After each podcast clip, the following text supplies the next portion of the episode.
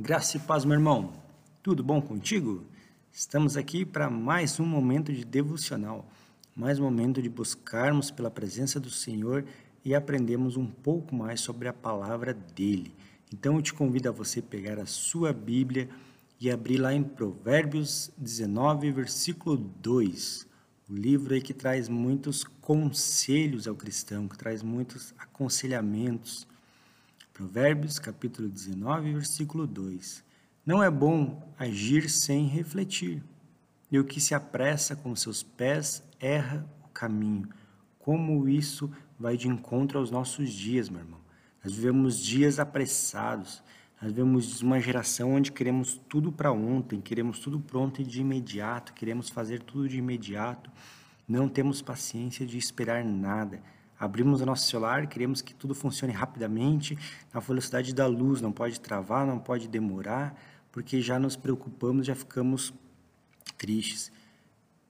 E a Bíblia diz que é para a gente não agir sem refletir, primeiro pensar, primeiro planejar, para depois agir, porque aquele que se apressa erra o caminho.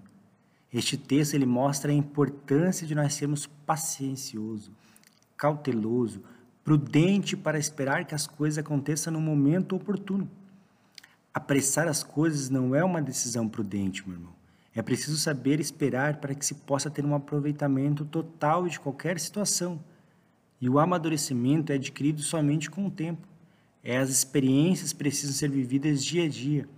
Nós precisamos amadurecer, nós precisamos saber que já, a Bíblia já nos diz que para cada dia já há o seu mal para aquele dia. Não é para se preocuparmos com o dia de amanhã.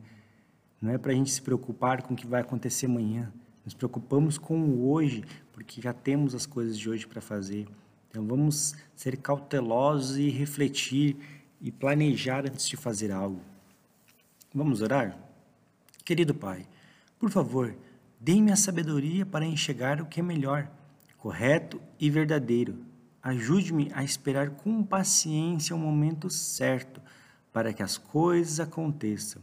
Não permita que eu seja precipitado e não permita que eu venha me desviar do seu caminho, porque a minha alegria é lhe servir e honrar. Em nome de Jesus, amém. Deus te abençoe, meu irmão, e até amanhã.